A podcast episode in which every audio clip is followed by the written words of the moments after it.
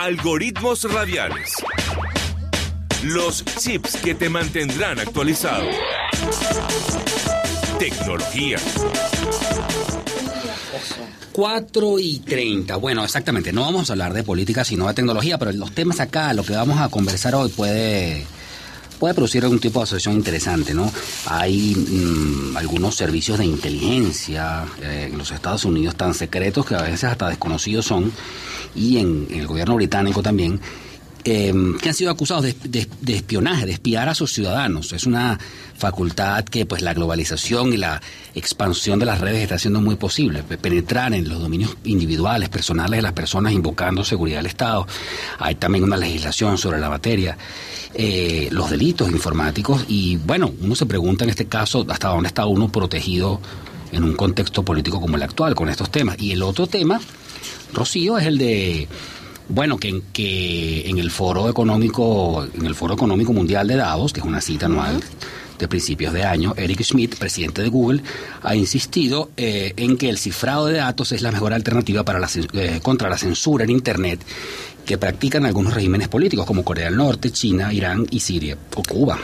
Lo más interesante son las opiniones encontradas, porque algunos dicen, por ejemplo, que tú no puedes poner en riesgo la seguridad nacional por cánones éticos que tiene que ver con ese derecho inherente al ser humano de la privacidad, que además viene con nosotros desde el momento de nuestro nacimiento. Pero para hablar de todo eso tenemos acá en el estudio Raymond Horta, abogado forense, especialista en delitos informáticos y además guapísimo, bienvenido, gracias. Estoy, estoy celebrando tu presencia porque ya me dijiste que eres feminista. Feliz cumpleaños, Rocío y Alonso. Pues, gracias. por la invitación. Eh, aquí vamos a tocar dos temas desde el punto de vista jurídico fundamental. Es el derecho a la libertad, tal vez a la libertad de expresión, el derecho a la privacidad y el derecho de la que tienen los estados a la parte de seguridad. Entonces, son derechos... Son como intereses contrapuestos. Sí, pero que en algún momento van a chocar, pueden contraponerse y lo más importante es establecer en cada caso cuál es el que tiene más peso dependiendo de cada situación. Es decir, la privacidad es un derecho humano. Está en el tratado, en tratados universales aceptados por la mayoría de los países. Todos tenemos derecho a la privacidad, al honor y la reputación. Pero ahora está surgiendo o se está haciendo público que los estados están entrando en esa esfera de intimidad de los particulares con la excusa de la seguridad del Estado. Que a veces es eh, la intimidad de los particulares, pero incluso porque es que el espionaje se hace fuera de las fronteras nacionales, del área, digamos, de... O sea, a veces un Estado espía a personas o hace seguimiento en, bueno, como se dice que Estados Unidos, por ejemplo, ha eh, estado espiando a, personas, a civiles en Brasil. No, servicios diplomáticos en Europa hay, y tal. Hay proyectos muy, ya, ya de vieja data, Ekelon era un proyecto donde no solamente intervenía Estados Unidos, sino Gran Bretaña, Canadá, Australia, Nueva Zelanda, si no me equivoco, donde se filtraba y se revisaba todo el tráfico de Internet, sin importar, y estamos hablando también de voz datos, fax. Okay. Si habían palabras que llamaran la atención a estos servicios de seguridad aliados, pues entonces se, se prendían alarmas independientemente de donde estés, porque la amenaza para estos países pudiera estar en cualquier sitio del mundo. Claro. Tenemos también en línea a Luis Carlos Díaz, periodista y especialista en nuevas tecnologías, en ciberactivismo e infociudadanía, coordinador del área de comunicación y redes del Centro Gumilla en Caracas. ¿Cómo estás, Luis Carlos? Buenas tardes. Muy buenas tardes, chicos, y felicidades por el nuevo programa. Ah, gracias. Tenía una reflexión escuchando acá a nuestro invitado Luis Carlos eh, Raymond Horta eh, pensaba eh, eso que dice Moisés Naim, ¿no? El mundo se globaliza, se interconecta y desde esa realidad política es mucho más fácil ejecutar, eh, delitos. O sea, en el libro de Moisés Naim, Ilícito, esa es la tesis de su libro. eh, y habla de la cantidad de cosas que se pueden traficar a partir de la creación de redes terroristas. Es decir, que ya la apuesta ahora sí definitivamente pues es, es, es transnacional este y que en ese contexto bueno los estados tienen obligaciones y sus ciudadanos también pero que es, ca- es más fácil que nunca espiar a la gente no Sí, y lo que ocurre también es que es una carrera de nunca acabar, una carrera en la que necesitas incluso a los hackers para poder mejorar tu propia tu propia seguridad y en la cual se suman los estados también como como entes que vulneran los derechos de los ciudadanos, cosa que, que cambia un poco la lógica porque se pensaba que los estados eran quienes debían garantizarlo. Entonces, eh, hay una cosa muy interesante porque además de, de- de las empresas y los estados que pueden pervertir un poco sus responsabilidades y, en los servicios que, que dan, también se está levantando un movimiento ciudadano sumamente importante. Recuerda que para, para eh, llegar a esta información del espionaje de la NSA y otros organismos, tuvo que ser una persona la que filtrara los documentos.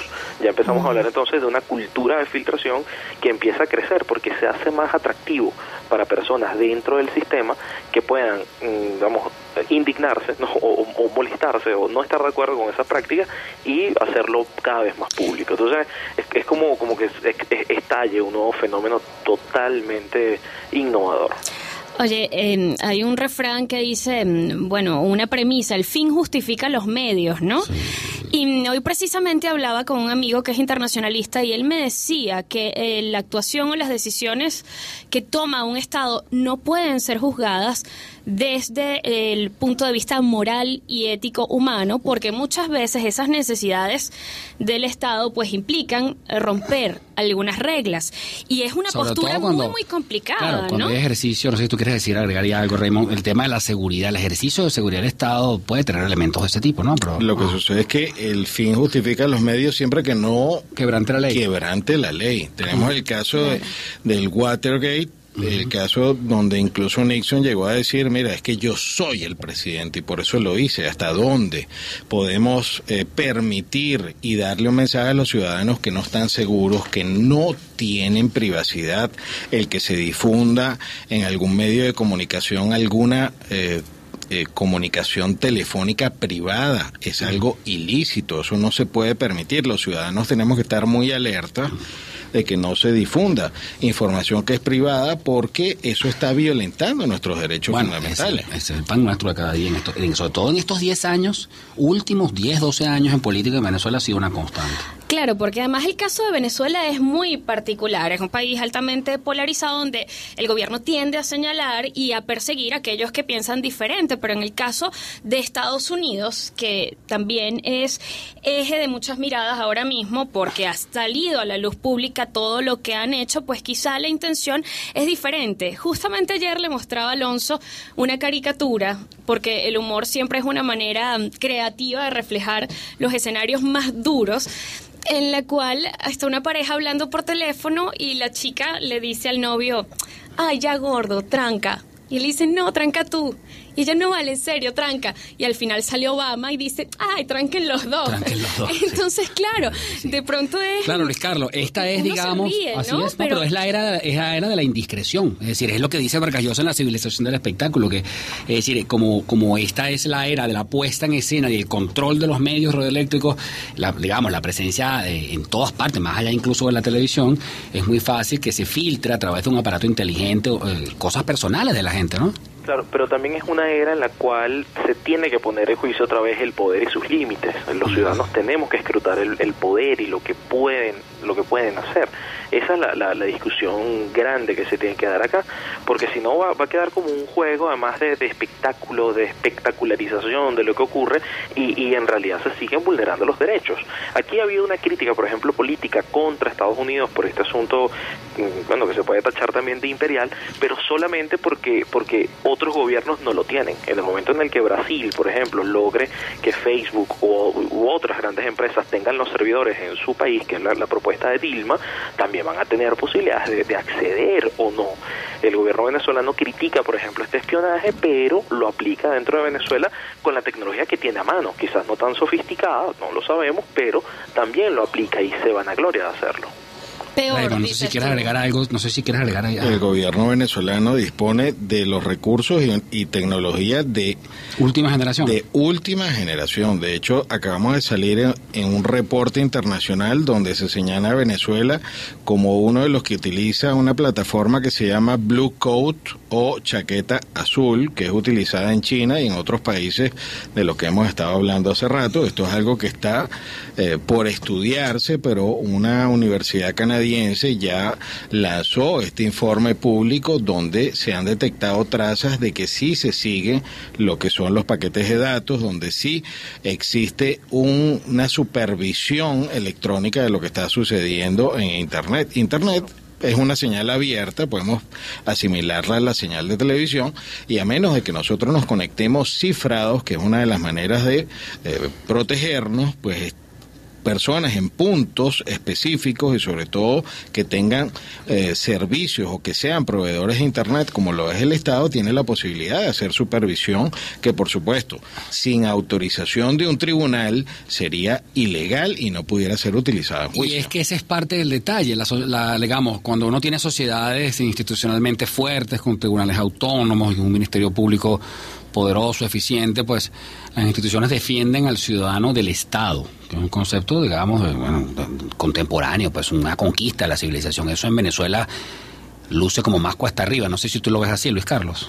Sí, y eh, además yo lo, que apostaría es un modelo de gobernabilidad sobre Internet que, que empieza a ser mucho más que mixto, ya no solamente en manos del Estado y su superioridad moral o las empresas y su supuesta búsqueda de innovación, sino que también tienen que vincularse las universidades, la sociedad civil, para poder hacer una suerte de, de- de equilibrio y que entre todos viéndose pues no haya nadie que pueda pervertir su responsabilidad. Yo creo que es lo grave, es decir, que tengamos Internet, que hayamos llegado a Internet es, un- casi un milagro, yo creo que el Papa Francisco habla de esto como un don de un don divino. Claro. Este, pero Internet, es. Internet es el Aleph de Borges, pues es Pero- exactamente, pero- es exactamente lo mismo, ¿no? pero ahora tenemos que preservarlo, ahora tenemos Ajá. que hacer que esas condiciones de juego sean justas para, para todos y, y que, y que además allí no aumenten las vulnerabilidades. En este momento, por ejemplo, este, somos cada vez más vulnerables porque no conocemos los sistemas que estamos utilizando, porque no hay eh, una crítica sobre los administradores y ese tipo de cosas hacen falta.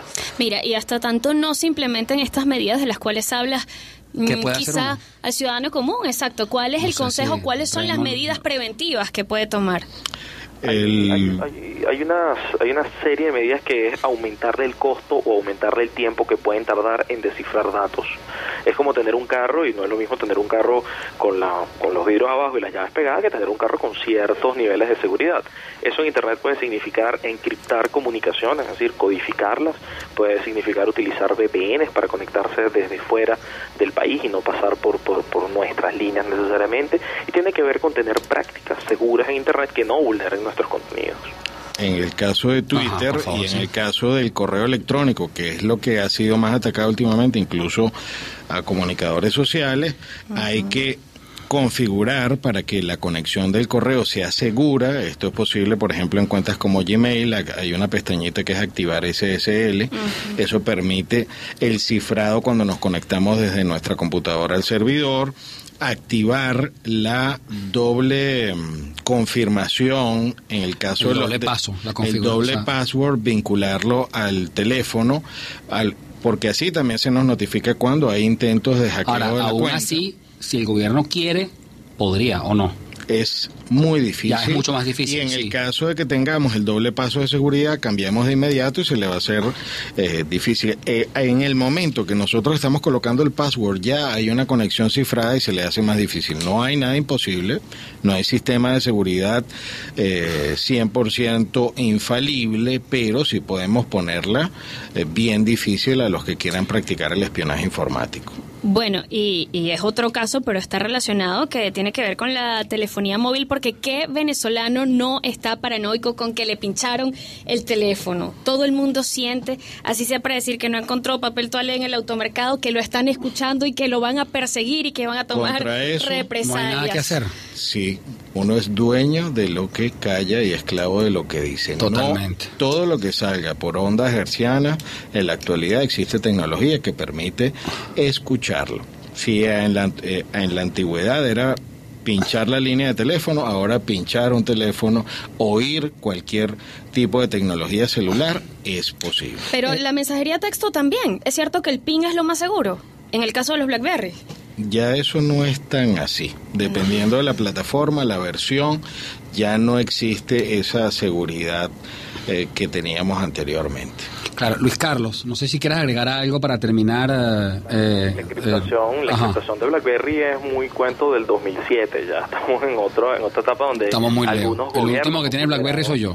Claro. El último hombre con BlackBerry. Ajá. Algunos, algunos gobiernos ya han vulnerado esa seguridad porque le han pedido a la empresa RIM este, acceder a datos o, o por lo menos apegarse a las normas de los países, que son, son como las excepciones que piden algunos regímenes.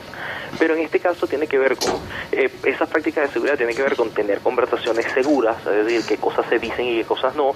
Y lo otro es, por ejemplo, en el caso de las llamadas telefónicas, que vayamos migrando a la voz sobre IP, o sea, servicios como Skype o servicios de, de- de voz cifrado o voz en paquetería de datos, ya aumentarían muchísimo, muchísimo la, la seguridad y además no son costosas. Hay muchísimas alternativas gratuitas para hacer llamadas de ese tipo. Claro, eh, no sé si querías agregar algo, Raymond. Sí. Después de la plataforma, después del sistema operativo 7 de BlackBerry, ya la conexión no se hace directo a RIM y pasa por internet normal, lo cual puede de lo cual se puede inferir que estamos en presencia de una conexión menos segura de la que pensábamos antes. Ajá. Una cosa, una última cosita, una última cosita, Luis Carlos. Este tema del bloqueo de palabras en las dictaduras o en las autocracias, pues, que les molesta que la información circule. Corea del Norte, China, Siria, Irán, Cuba, por supuesto, que no está aquí, pero es otro de estos países que tienen, digamos, maneras de hay manera de, de, digamos, de que ese sobre ese tema a nivel global se activa alguna decisión, es decir, hay manera de contrarrestar eso. Ya, ya hay una propuesta de Google, por ejemplo, de hacer navegación encriptada para que usuarios en China puedan vulnerar, vulnerar, eh, digamos, burlar la censura. Otra idea es que como en el alfabeto chino se trabaja con ideogramas, en muchas ocasiones se consiguen eh, signos que pueden significar otras cosas, pero cuya grafía se parece a otras palabras que sí están prohibidas. Entonces la gente en vez de hablar de democracia o libertad, habla de conejito y jardín y habla, está hablando de otra cosa que es más difícil de, de- rastrear. Eso también es posible. Pero hay otro fenómeno más perverso aún, que son los estados que sí te permiten decir lo que sea, pero como lo están viendo, entonces estás mucho más controlado. Es como encerrarte en un corral y decir, bueno, eres libre, pero aquí dentro, y aquí dentro podemos verte. Eso también está pasando en redes sociales chinas, o en Irán, o en Rusia, y en muchos de sus países aliados. Es como el libro, sientes que alguien te observa. Así pues es. sí, te están viendo. El gran hermano. Ajá.